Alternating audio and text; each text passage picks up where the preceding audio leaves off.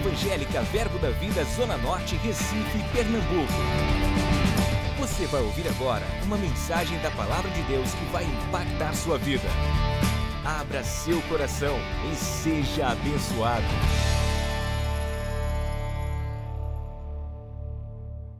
Aleluia, aleluia, aleluia. Vira para o seu irmão e diga para ele é hoje. Ah, Deus vai te pegar. Vira para o outro diga: Deus vai te pegar. Oh, glória a Deus! Você pode tomar o seu assento. Aleluia, aleluia, aleluia. Louvor, muito obrigado. Glória a Deus, que coisa boa, irmãos. Está na casa do Senhor, está na igreja do Deus vivo, coluna e baluarte da verdade. Você está feliz por estar na casa do Senhor? Aleluia, eu amo meu Deus, eu amo a Sua palavra, eu amo estar na casa do Senhor, ouvir as verdades das Escrituras, ouvir o que essa palavra pode promover no nosso coração. Amém. Bom dia a todos. Aqui eu não cumprimentei ainda. Cada manhã nesse mês nós temos, estamos com a proposta. Aleluia. Chegou? Voltou? Estamos com a proposta de estarmos falando sobre família, sobre essa importância de família. Mas eu queria tocar um ponto com vocês também sobre família, mas sobre a família de Deus. Você faz parte hoje da família de Deus sei se você sabe, mas quem está sentado ao teu lado aí a um metro e meio de distância aí é teu irmão. Aleluia, nós temos o mesmo Pai.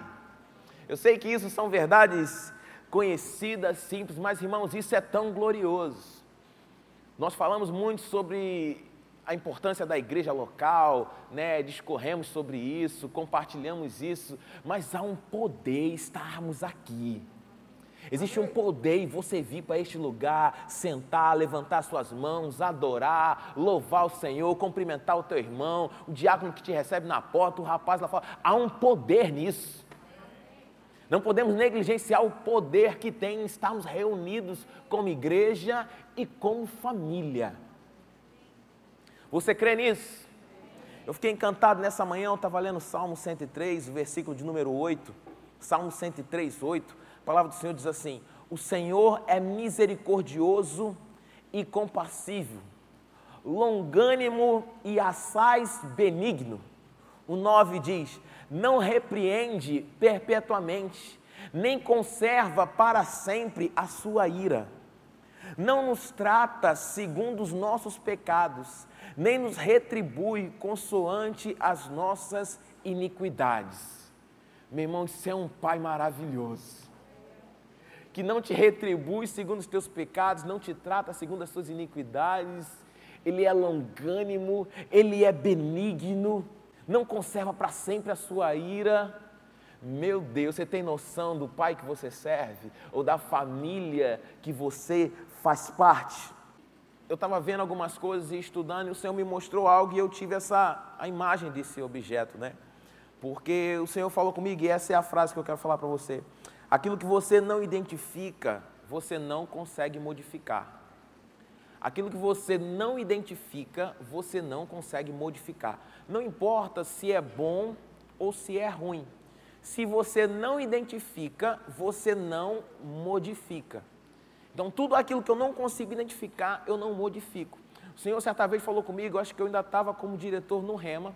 O Senhor falou claro ao meu coração, Tarcísio, não se apressa para fazer o que você não sabe. Já reparou que tem pessoas que se apressam para fazer algumas coisas, mas ela nem sabe o que fazer. Tu vai fazer o quê? Não tem que ir logo. Tem que ir logo para onde? Tem que ir logo fazer o quê? Não, mas tem que ir logo. Tem que ir logo como? É o quê? O que você vai resolver? Como é que você vai desenrolar? Então não se apresse para fazer o que você não sabe. Às vezes é um esforço da nossa parte em pararmos, calma, baixa a bola, deixa eu entender como é que é, deixa eu entender como é que funciona, deixa eu saber exatamente o que Deus quer. Deixa eu interpretar exatamente o que Deus está querendo para agora, para esse momento, o que, que Ele deseja que eu faça, que eu fale, que eu haja, eu não sei. Mas o nosso Pai é bom, é assaz benigno, é misericordioso, Ele não te trata segundo os seus erros, segundo as suas falhas, mas não se apressa para fazer o que você não sabe. E você só vai conseguir mudar aquilo que você identifica. Deixa eu mostrar essa figura e a gente pode passar adiante. Pode colocar. Isso é o que, gente? Um semáforo. Um semáforo é para parar ou é para andar? Depende. Então o semáforo não é nem para parar, nem é para andar, depende. Porque se eu acho que o semáforo é para parar, quando a luz estiver verde e eu paro, pode ter problema. Se eu acho que semáforo é para andar, quando a luz estiver vermelha e eu ando, pode ter problema. Então a questão é que o semáforo não é para andar, é para parar. O semáforo é para que eu aprenda a identificar qual é a ação que eu tenho que tomar. Então, se eu sei o que é um semáforo, eu vou saber exatamente qual é a ação, que tipo de atitude eu preciso ter. A questão não é sobre avançar ou sobre parar, a questão é sobre identificar. Quando falamos sobre família, sobre igreja, quando você descobrir o valor que tem a igreja, o que essa família é para você, você vai saber exatamente como proceder aqui dentro. Como proceder uns com os outros. Em 1 Coríntios capítulo 12, quando fala acerca dos dons espirituais, é interessante que Paulo está falando assim: olha, os dons do Espírito Deus deu a um, palavra de sabedoria, a outro, conhecimento, a um dom de curar, a outro discernimento, a um línguas, a outro. Você percebe que não está centralizado em uma pessoa.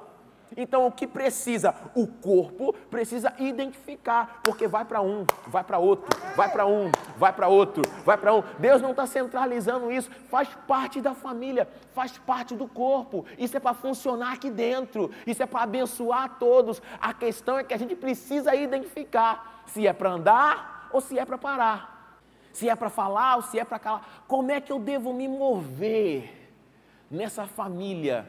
para que eu possa crescer e não trazer dano, para que eu possa favorecer. Romanos 12 fala que existem pessoas nesse corpo, nessa família, que têm um chamado específico para contribuir. Olha que maravilhoso. Um camarada tem um chamado, foi chamado para quê? Foi chamado para dar, pastor. Eu sei que todos nós eh, devemos ser generosos, ok? Não, não é essa a questão. Eu estou falando de alguém no corpo que, puf, tem um nível diferenciado anda numa marca diferenciada. Sabe como é que você vai descobrir isso? Vai descobrir isso aqui nessa família. Amém. Na tua família da fé. Isso vai ser revelado aqui dentro. Se formos ler, ver o livro de Atos, né, pastor Humberto fala muito sobre isso, a maioria, a maioria, vou dizer a maioria para não dizer todos, que não me lembro aqui, mas dos milagres e de tudo espetacular não aconteceu dentro da igreja foi fora da igreja. Mas só aconteceu fora da igreja porque eles descobriram dentro da igreja. Você descobre aqui dentro chamado, dom, vocação, propósito. Você identifica aqui dentro, a luz está verde, é agora, é hora de ir. A luz está vermelha, é hora de abastecer, é hora de parar, sentar e fazer dois anos de rema.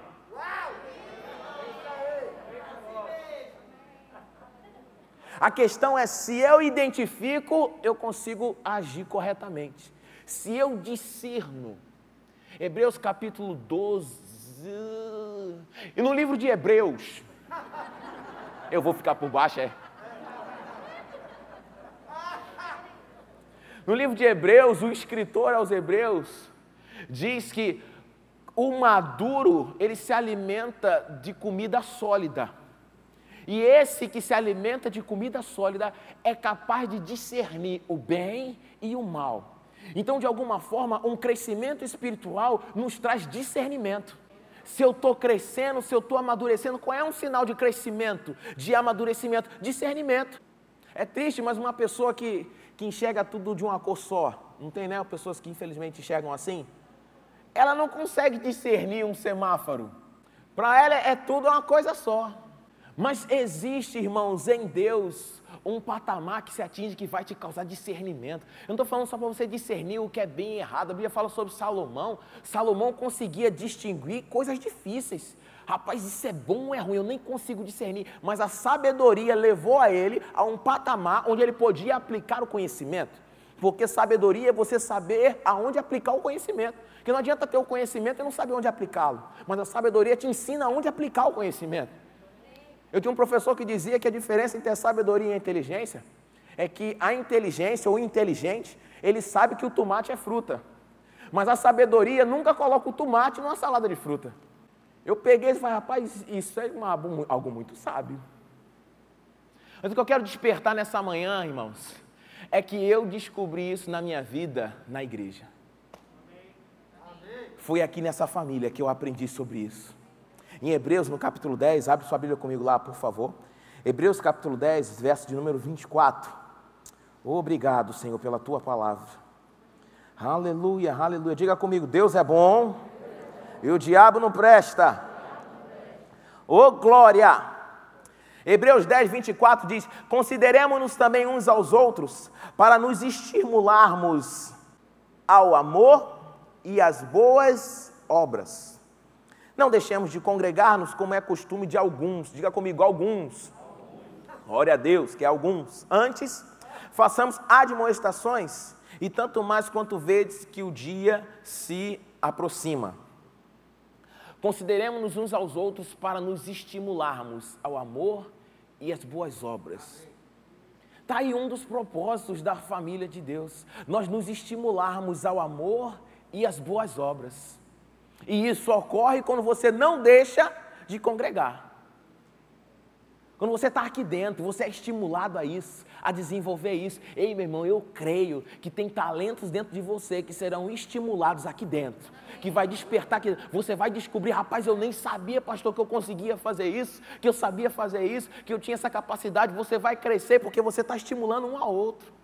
Isso é fazer parte dessa família, desse corpo. Gálatas capítulo 3, abre tua Bíblia lá comigo, por favor.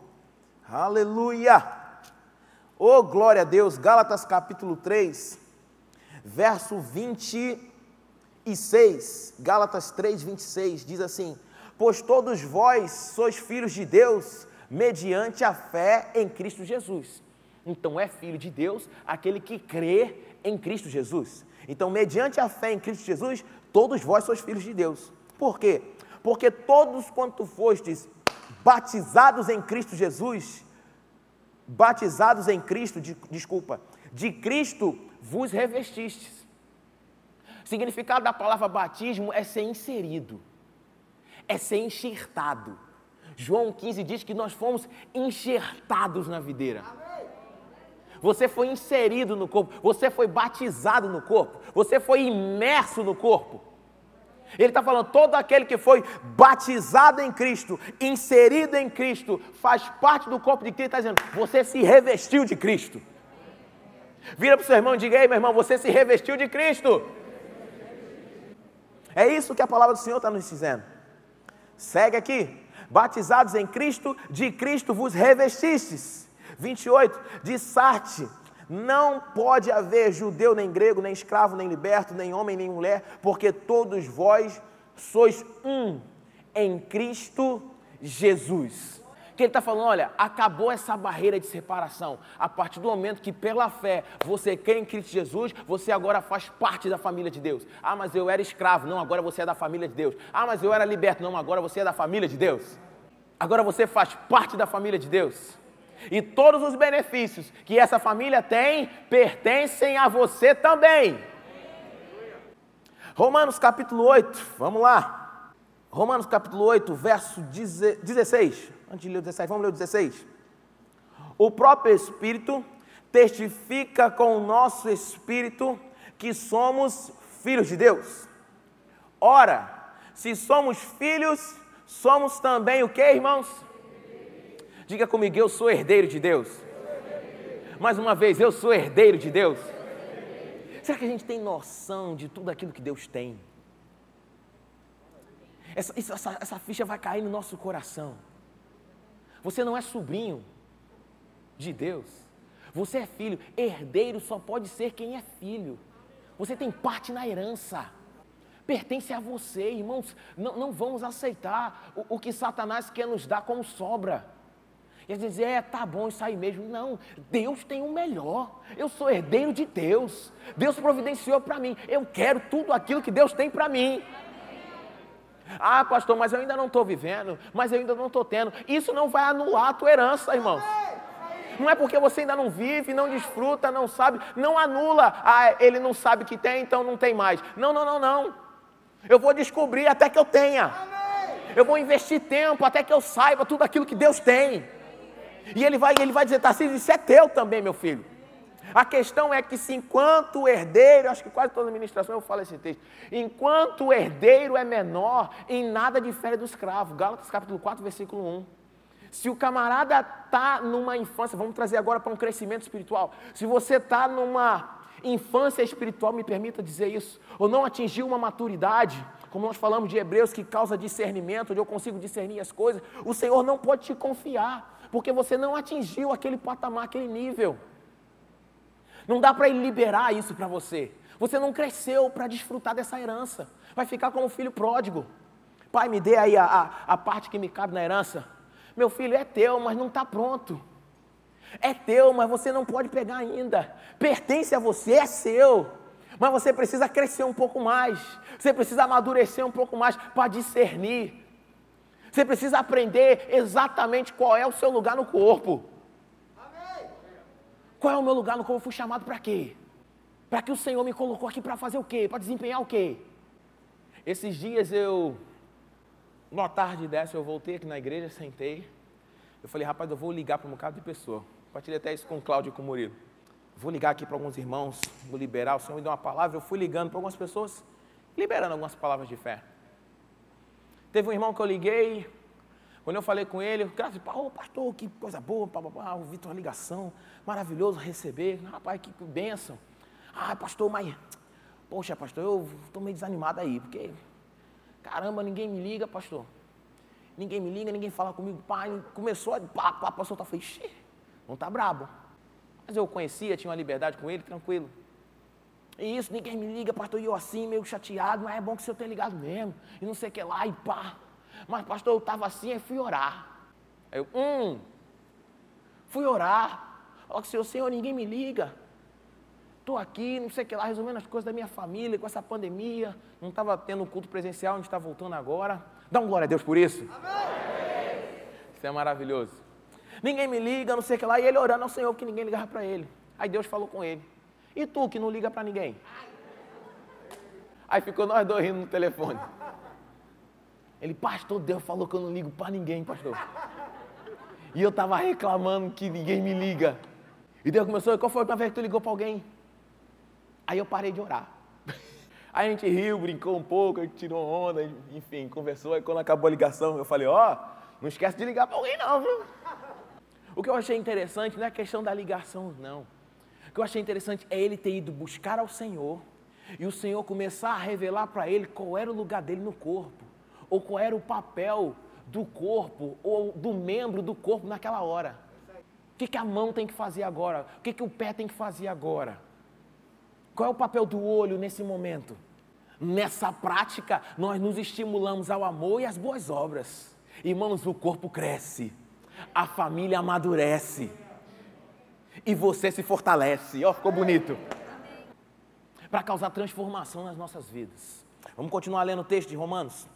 Vamos voltar ao 16. O próprio Espírito testifica com o nosso espírito que somos filhos de Deus. Ora, se somos filhos, somos também herdeiros, herdeiros de Deus e co-herdeiros com Cristo.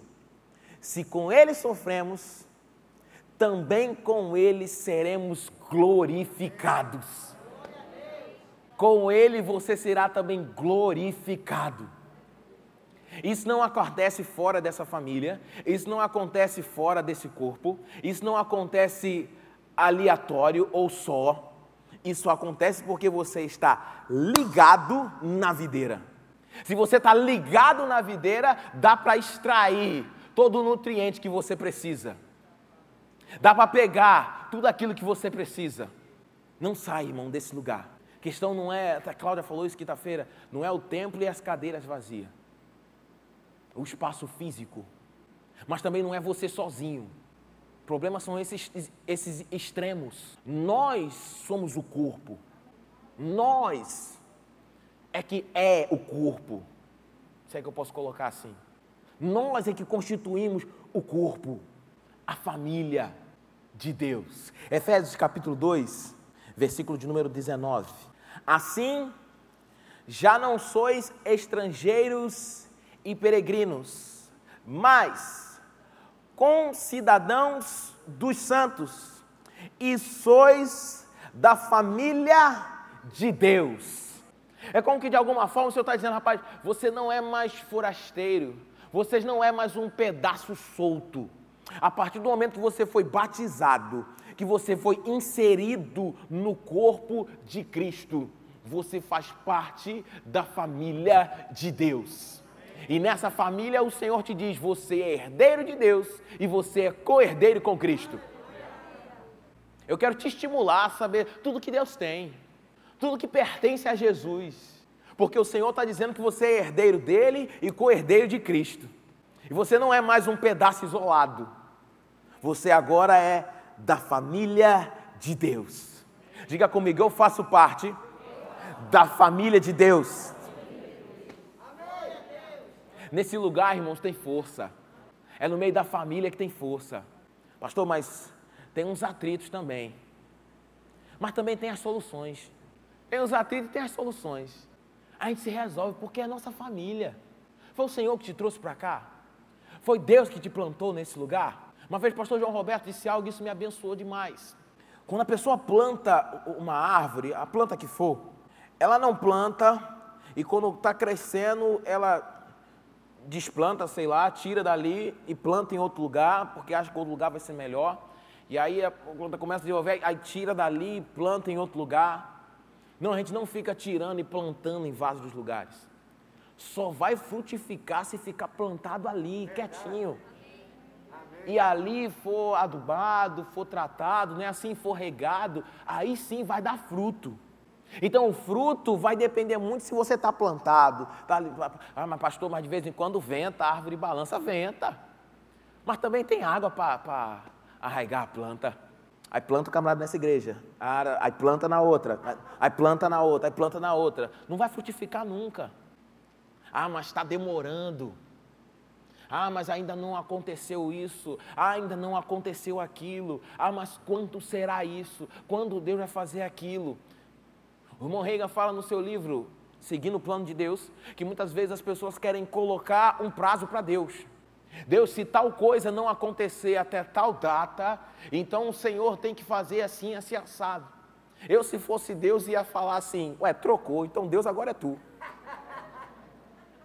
Se eu fosse, se eu fosse Deus, eu não sou. Se fosse. Porque a gente, Talvez você até fale isso, mas às vezes a gente não fala. Às vezes a gente coloca um plano tão, um plano tão planejado, né, que eu ia falar. Um plano tão elaborado, que a gente já diz, rapaz, isso aqui, aqui, aqui, rapaz, tem que acontecer até aqui, ó. Se não acontecer até aqui, então não vai dar certo. Ei, Deus quer o melhor para você. Deus deseja te aumentar mais e mais. Deus deseja te acrescentar, multiplicar na sua vida. Deus não quer remover nada de você, a não ser o que não presta. Deus quer te acrescentar, quer te dar mais. Agora, para isso, eu preciso atingir uma maturidade de discernimento. Eu preciso crescer mais.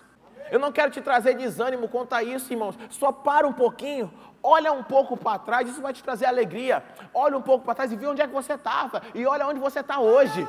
Veja o quanto você já evoluiu, veja o quanto você já cresceu. Satanás vai dizer: você não vai ter condição de atingir aquilo, você não tem é, como desenvolver, como desenrolar isso. Você vai dizer: Satanás, eu já estou aonde estou porque o Senhor me acrescentou. Eu já cheguei aonde cheguei porque Deus me deu mais e mais. Irmão, se Deus te levou até o lugar que você está hoje, é certo que Ele vai te colocar em lugares maiores. Ah, mas não aconteceu até o prazo X. Ah, mas não fluiu até a data tal. Ei, será que Deus está limitado? Eu acho maravilhoso saber que Deus é o Deus que restitui os anos que foram consumidos. Só pode restituir ano quem é dono do tempo. Só pode te restituir anos aquele que é o dono do tempo. Aquele que controla, aquele que criou, irmãos. Eu sei que Deus não está no nosso Cronos, Deus está no Kairos. Mas quem foi que inventou o Cronos? Quem foi que estabeleceu o Cronos? Essas 24 horas, esses 365 dias, mais um quarto, quem foi que estabeleceu isso? Se não Deus. Eu quero que você entenda o quanto esse Deus é maravilhoso. E o que ele te instruiu é: meu filho, você desfruta disso fazendo parte do corpo. Você desfruta disso estando conectado na videira. Você desfruta disso estando estabelecido ou plantado na casa do Senhor. Florescerão nos atos do nosso Deus. É nessa família que você cresce. É aqui que você vai beber dessa água, que você vai ser alimentado. Em Lucas 22, o Senhor está falando aqui com Pedro, e a gente encontra essa referência somente nesse texto. Lucas 22, versículo 31. Aleluia. Quem achou, diga eu sou filho de Deus. Até quem não achou está dizendo isso aí. Lucas 22, 31. Isso é Jesus falando, ok? Simão, Simão, eis que Satanás vos reclamou para vos peneirar como trigo. Jesus está dizendo para Pedro: olha, Satanás veio até nós para dizer que ia peneirar a tua vida como trigo. 20, pode passar 32. Eu, porém, roguei por ti, para que a tua fé não desfaleça. Tu, pois, quando te converteres, fortalece os teus irmãos. Satanás veio para peneirar a tua vida como trigo. Jesus não disse, eu disse para ele, não vá fazer isso com ele não. Você não pode tocar nele não. Não pega ele não, esse é meu menino. Não, não, não. Pedro, já te foi dado material suficiente para desenrolar isso. Já te foi dado palavra suficiente para resolver isso. Já te foi dado alimento suficiente para você passar por essa situação, porque no mundo vamos ter aflição, mas tem de bom ânimo, Pedro. Eu venci o mundo. Jesus orando por nós, ele disse: Pai, eu não quero que os tire do mundo, mas que os livre do mal. Então a questão não era cair fora daqui. A questão era ficar aqui e desenrolar a guerra. Com o quê? Com a fé. Jesus está dizendo, a fé é suficiente. E aí Jesus diz: olha, quando você passar por isso, eu entendo assim, você vai sair disso mais forte. Quando você passar por isso, você vai sair mais amadurecido. Você vai ter discernimento agora, rapaz, é assim que funciona. A autoridade que o Senhor me deu, o poder que é no nome de Jesus, a fé que tem no nome de Jesus, o entendimento de quem eu sou, daquilo que eu tenho, daquilo que eu posso em Cristo. Onde é que você aprende isso, se não aqui, irmãos? Amém. E aí você passa pela situação, é fortalecido, Satanás é envergonhado, aí Jesus disse: agora vai lá e fortalece outros. Começa a testemunhar, começa a dizer para eles o que aconteceu na sua vida, o que você passou, como é que a fé no nome de Jesus transformou a sua casa, transformou a sua família. Vai lá e fortalece outros. Paulo, quando chegava diante de autoridades, diante dos reis, eu ficava esperando, eu pensava isso, rapaz, chegar diante do presidente do rei. O Senhor me deu uma mensagem bem glorificada. Acho que eu vou passar antes lendo uns 500 livros assistir uns 30 pregadores para trazer uma mensagem. Mas quando você vai para Atos e vai ver o que Paulo fez, Paulo diz assim: Olha, rei Agripa, a questão é o seguinte: o que eu tenho para te dizer é, eu vinha no caminho, uma luz brilhou, eu fiquei cego. O Senhor disse: Saulo, Saulo, por que me persegues? Dura coisa é dar murro em ponta de faca ou recalcitar contra os aguilhões. Ele começa a falar da experiência que ele teve em conhecer o Senhor. Talvez você ache que, ah, mas pastor, meu testemunho é tão pequeno. Ei, não existe testemunho pequeno. Talvez o que você tem é exatamente o que o outro precisa. E Satanás está tentando reduzir ou deixar insignificante aquilo que Deus tornou poderoso na sua vida, que foi o teu novo nascimento. Pastor, mas eu estava só num culto que o pastor trouxe uma mensagem, eu levantei a mão e fui lá na frente. Talvez você ache que isso seja só. Mas no reino do Espírito isso não é só. Isso é o início de uma jornada. Agora você faz parte, você foi inserido, você é da família. Tanta coisa aconteceu. Mudou a chave, trocou a rota. Arrependimento, que é arrependimento? Metanoia. Eu estava indo numa direção, arrependimento. Eu mudo de direção conversão, eu fui convertido. Foi o que Jesus disse: olha, quando te converteres, quando mudares a rota dessa peneira que Satanás está vindo, vai lá e fortalece o povo. Vai lá e libera. Eu creio que Pedro estava, rapaz, Satanás está para vir, mas o Senhor disse que tem força para mim, né?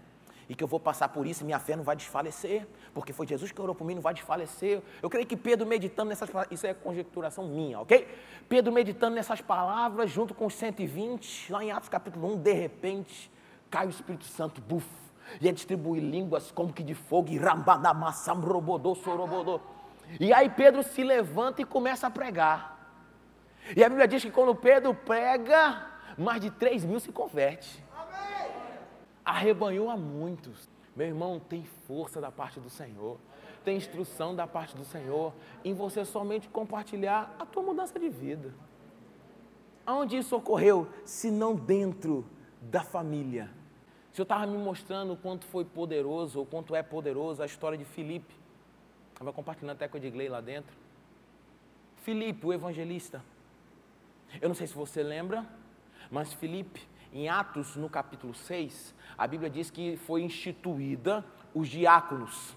Você está acompanhando comigo? Quando a Bíblia institui os diáconos, é porque estava existindo uma certa desavença com relação à distribuição dos alimentos. Então os discípulos falaram: rapaz, não vamos deixar a mesa para poder servir os alimentos, ou não vamos deixar a palavra para poder servir os alimentos. Vamos separar homens, sete homens de boa reputação, cheios do Espírito Santo e de sabedoria. Vamos encarregar ele desse negócio tão precioso, que é assistenciar os santos. Só que deixa claro para a gente que homens cheios do Espírito Santo, boa reputação e sabedoria, eram coisas que dava para ver, porque eles conseguiam dizer quem era e quem não era, quem dava e quem não dava. Eu não creio que só tinham sete, deveriam ter muito mais.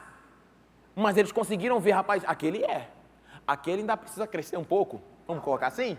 Mas esse aqui já dá. A reputação desse é boa. Esse aqui, ó, cheio do espírito. Então eram coisas que dava para discernir, para enxergar, para perceber. Isso eu estou falando de Atos no capítulo 6. Quando você vai para Atos no capítulo 8, a Bíblia fala que Filipe pregava em Samaria. E um avivamento aconteceu naquele lugar. A ponto de um caba mágico lá olhar e falar: rapaz, eu quero esse negócio aí. O cara impõe as mãos, o povo começa a orar em outras línguas. Esse negócio é sobrenatural, era coisa visível. O que Filipe estava realizando, sinais estavam acontecendo, ao ponto dos discípulos, os apóstolos enviaram outros para poder ajudar a, a, nascer aquela igreja, porque o avivamento estava grande em Samaria. Aí Deus fala com Filipe: Filipe, sai daí, vai para um lugar que se acha deserto. E Filipe andando lá, guiado pelo Espírito Santo nesse lugar que se acha deserto, enquanto o eunuco, camarada está lendo Isaías 53, Filipe pergunta: Você está entendendo o que está lendo? Ele disse: Rapaz, eu não sei não tem quem me ensine, eu não, não tenho o que eu estou lendo. E aí Filipe começa a ministrar, aquele homem é batizado, ouve a palavra, é transformado, e a Bíblia diz que Filipe prova de algo maravilhoso, que é ser transladado. Dali ele é transladado e se acha num lugar chamado Azoto, ou Zoto, é mais ou menos assim o nome. E a Bíblia diz que dali ele sai ministrando até chegar em Cesareia. Só que quando você vai para Atos capítulo 21, abre sua Bíblia lá, por favor. Atos capítulo 21, versículo 8. A Bíblia diz assim: No dia seguinte, partimos e fomos para Cesareia. E entrando na casa de Filipe, o evangelista, que era um dos sete, sete o quê? Sete diáconos. Ficamos com ele. Tinha este quatro filhas donzelas que profetizavam. Filipe tinha quatro filhas que profetizavam. Irmãos, eu fico pensando como era a casa desse camarada. Para que as filhas pudessem olhar para ele e falar: rapaz, eu quero seguir o exemplo do meu pai. Meu pai é um homem firme com o Senhor. Meu pai é um homem firme no ministério. Meus irmãos, quando nós falamos de família, não conseguimos desassociar isso da nossa casa, não. Quando falo família de Deus, a igreja local, ok? Não tem como desassociar. A igreja é constituída de famílias. Agora não adianta você ser uma coisa aqui e ser outra coisa em casa. Eu tenho certeza que as filhas de Filipe olhavam, rapaz, papai agora está como diácono. Realmente papai é cheio de Espírito Santo, só vive orando em casa, só vive declarando a palavra, foi revestido de poder. E elas veem ele indo para Samaria, pregando a palavra, curando os enfermos. Irmãos, esse exemplo começou a exalar em casa ao ponto de serem citadas na Bíblia pelo chamado e o dom que elas tinham. Eu não creio que isso surgiu porque Filipe era um desleixado com o Senhor. ou não cumpria o seu papel como pai dentro de casa. Eu creio que isso surgiu no coração delas, porque o pai sabia exatamente viver como Deus o chamou para viver. E lá em, em, Atos 8, quando ele está encerrando, né, que ele é transladado, a Bíblia diz que ele vai evangelizando até voltar para casa, em Samaria, em Cesareia, desculpa. Não está desassociado. Nós não queremos, irmãos, que você agora, eu vou, vou morar na igreja, vou viver dentro da igreja. Aí sim eu estou fazendo a vontade de Deus. Não, não, eu vou ficar em casa, não vou para a igreja não, porque eu sou igreja, eu sozinho sou igreja, então eu vou ficar em casa. Não, não, não, não é isso. Felipe fazia coisas grandiosas, mas voltava para casa ao ponto das suas filhas entenderem isso, discernirem isso, e viviam a plenitude daquilo que Deus tinha para elas. Não foi solto. Jesus faz essa comparação, Paulo faz essa comparação em Efésios e é poderoso. E ali ele está falando sobre a igreja e não sobre o casamento. Mas ele traz o casamento como referência, mas o, o, o objetivo é falar sobre a igreja de Cristo. Diz: olha, o marido é o cabeça da esposa, assim como Cristo é o cabeça da igreja. Eu vi um irmão que falou, pastor, o marido é o cabeça, mas a mulher é o pescoço, né? Vira para lá, vira para cá, para cima, para baixo, para o lado. Volta, volta, volta. Vocês estão mudando a administração, volta. Mas a referência é exatamente essa. É como se o senhor estivesse falando, rapaz, assim como deve ser na sua casa, assim na igreja do Deus vivo. Procedimento que tem na tua casa é o procedimento que você tem na igreja do Deus vivo. Não existe é, crente, eu acho maravilhoso o pastor de igreja falar isso, né? Não, eu, eu sou pastor aqui na igreja, mas lá no meu trabalho eu, eu sou funcionário. Não, não. O meu chamado não vai embora quando eu vou trabalhar. Eu vou trabalhar, o chamado fica na igreja. Eu só pego o chamado quando eu chego na igreja. Não, se o Senhor te chamou, presta atenção nisso. Com chamado profético, o Senhor vai te colocar profetizando lá no teu trabalho. Orando em línguas, interpretando e revelando o coração do povo. Porque minha avó dizia que o costume de casa vai à praça. Se você não está orando em casa, não vai estar tá orando na praça. Se não está fluindo dons em casa, não está fluindo na tua casa. Não está fluindo em casa, não está fluindo na rua. Irmãos, eu chego em casa, minha filhinha pequenininha, bebezinho que nasceu, um pacotinho, bota a mão na cabeça lá, você é uma menina sábia, cheia do Espírito Santo, de sabedoria. A unção do Senhor flui sobre a sua vida. O poder de Deus está sobre si, irmão, isso começa nesse momento a gente a liberar essas palavras, a deixar rodeada a nossa casa, para que ela possa ver, rapaz, meu pai é, é, cheio de Espírito Santo, minha mãe vive lendo a Bíblia, vive confessando a palavra, eles vão querer imitar. E aí esse exemplo vem para a família de Deus. Não tem a história da mulher que queria trazer, veio com as mudanças todinha para a igreja. O pastor, que isso, irmão? Está vindo com as mudanças para a igreja? Não é porque meu marido é muito bom aqui, porque em casa ele é um cavalo batizado. Então é melhor a gente morar aqui na igreja. Porque se a gente morar na igreja, ele vai ser a paz do Senhor, glória a Deus. Muda até o tom de voz, Deus aleluia, glória a Deus, Deus seja louvado. Irmãos, é nesse lugar que você vai se identificar em crescer. Deixa eu só, vamos encerrar com esse texto aqui de 1 Coríntios, capítulo 12. Aleluia. 1 Coríntios 12, 15. Olha o que o Senhor diz. 1 Coríntios 12, a partir do verso 15. Deixa eu trazer um exemplo aqui, isso me abençoou demais. Teve um grande homem de Deus falou isso, eu fui poderosamente abençoado, eu creio que isso vai te abençoar também. Não coloque esses ajustes que estamos falando aqui, de conceito de crescermos como família, como algo para frente. Faça isso hoje. Resolva isso hoje. Se tem alguma coisa para retratar, resolver na sua casa com a sua filha, com seus filhos, eu não sei, resolve logo hoje, irmãos. O Senhor de Deus disse assim, rapaz, o futuro é algo que não existe. Eu falei, como assim não existe? Existe sim. Porque quando você chegar lá, ele é presente. Então, se a gente sempre colocar futuro, futuro, futuro, nunca vai chegar. Então, vamos resolver logo hoje. Decide ser um crente melhor hoje. Decide orar mais hoje. Buscar mais ao Senhor hoje. Você vai crescer não só como um membro, mas você vai crescer em família. Irmão, se cada um nesse lugar entender o seu lugarzinho no corpo, meu irmão, Recife que nos segure, Pernambuco que nos segure. Nós estamos com a, com a proposta da missão Sertão, né? Foi adiada por um breve período de tempo, mas já já a gente vai partir para lá de novo. Rapaz, a gente está encantado quanto de movimento a igreja, o corpo tem trazido de coisas. Eu falei, meu Deus, eu vou para lá, vou ficar parecendo daqui a pouco o Luciano Huck, para fazer a, a, a, casa, anunciar. Mas a igreja pode muito mais do que isso, irmão. Imagina cada um sabendo o seu lugar no corpo, entendendo. Teve uma irmã que falou para mim assim, pastor, eu, eu, a minha família é de lá, de, de, de Serra Talhada, minha mãe faleceu e era dona de uma confecção. Tá cheio de roupa lá em casa, eu não sei o que fazer. Aí quando abriu essa porta, é como se Deus estivesse falando: tudo o que você desejou para a sua cidade, agora você pode semear e investir. Com essas roupas da confecção que era de sua mãe. Que coisa gloriosa, irmãos.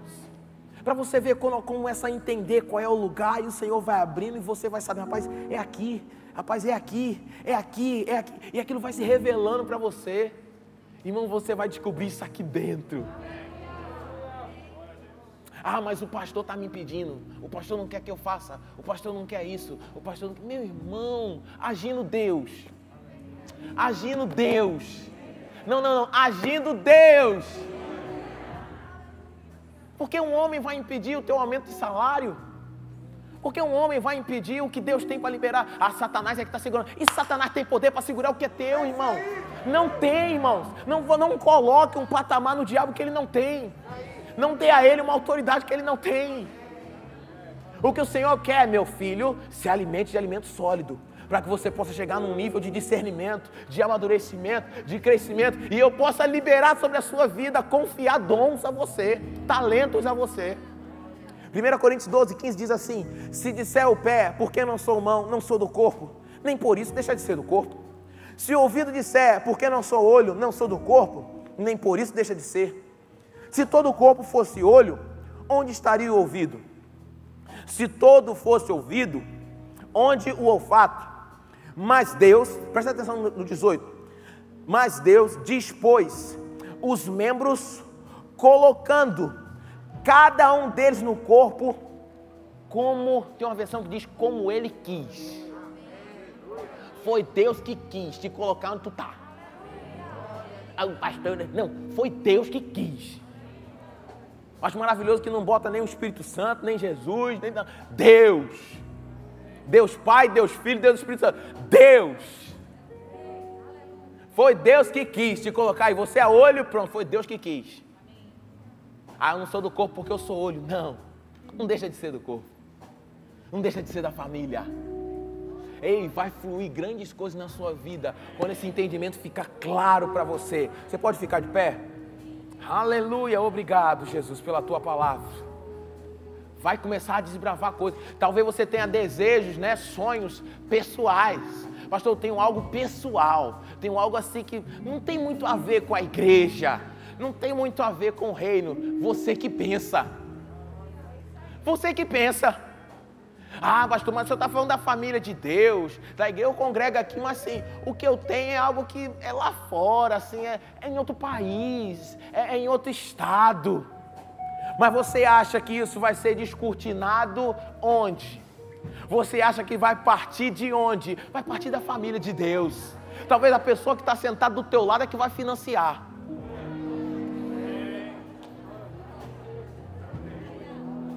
As mulheres estão agarrando os maridos.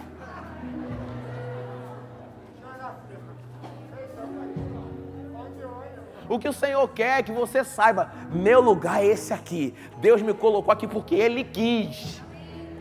Deus diz, foi porque Ele quis. Eu vou funcionar bem aqui. E funcionando bem aqui, caramba, começa a abrir as portas, as coisas. Sabe por quê? Porque você não está sendo uma verruga. Porque uma verruga ela está no corpo, não para nada. Ah, uma verruga é do corpo. Valeu, verruga. Que serve a verruga, irmão? Diga, eu não sou uma verruga.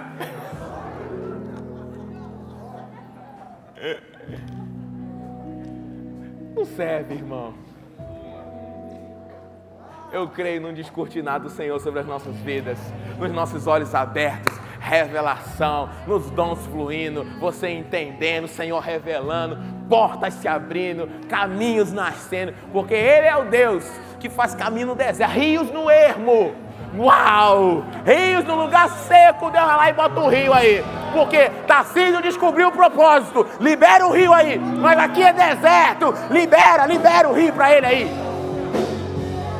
Porque ele descobriu que ele nasceu para fazer, botar a garrafa daqui para cá. Talvez seja só isso.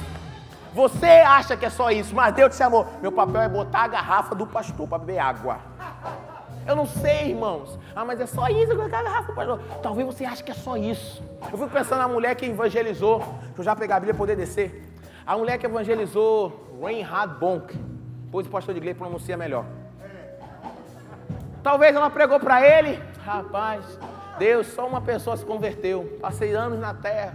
Só um se converteu. E Deus falou: Não, meu filho, eu só queria que você pregasse para ele. A mensagem que eu te confiei era só para ele. Agora ele sim ia arrebanhar milhões. E o crédito desses milhões está na sua conta, porque você ouviu a minha voz. Você se colocou no lugar certo. Eu pude abrir rios no lugar erro. Eu só te dei uma palavra, minha filha. E essa palavra era o suficiente para a sua vida toda. Essa palavra era suficiente para você falar só para aquela pessoa. Era só para ele. Ele é que tinha o papel de ir lá e transformar. Mas ela soube identificar, soube ouvir Deus. Quando às vezes a gente olha para uma estatística geral, é, eu não faço muito parte do corpo, não, não funciona muito bem, eu só boto água. Pensa, se eu tivesse com a boca seca, eu não ia pregar. Há uma importância de cada um no lugar do corpo. Você crê nisso? Levante suas mãos, adore ao Senhor. Deixe o Senhor abrir esse caminho, revelar para você essas verdades. Adquira já em nossa livraria CDs, DVDs, livros, camisetas e muito mais. Entre em contato pelo telefone 81 30 31 5554 ou acesse nosso site verbozonanorte.com.br.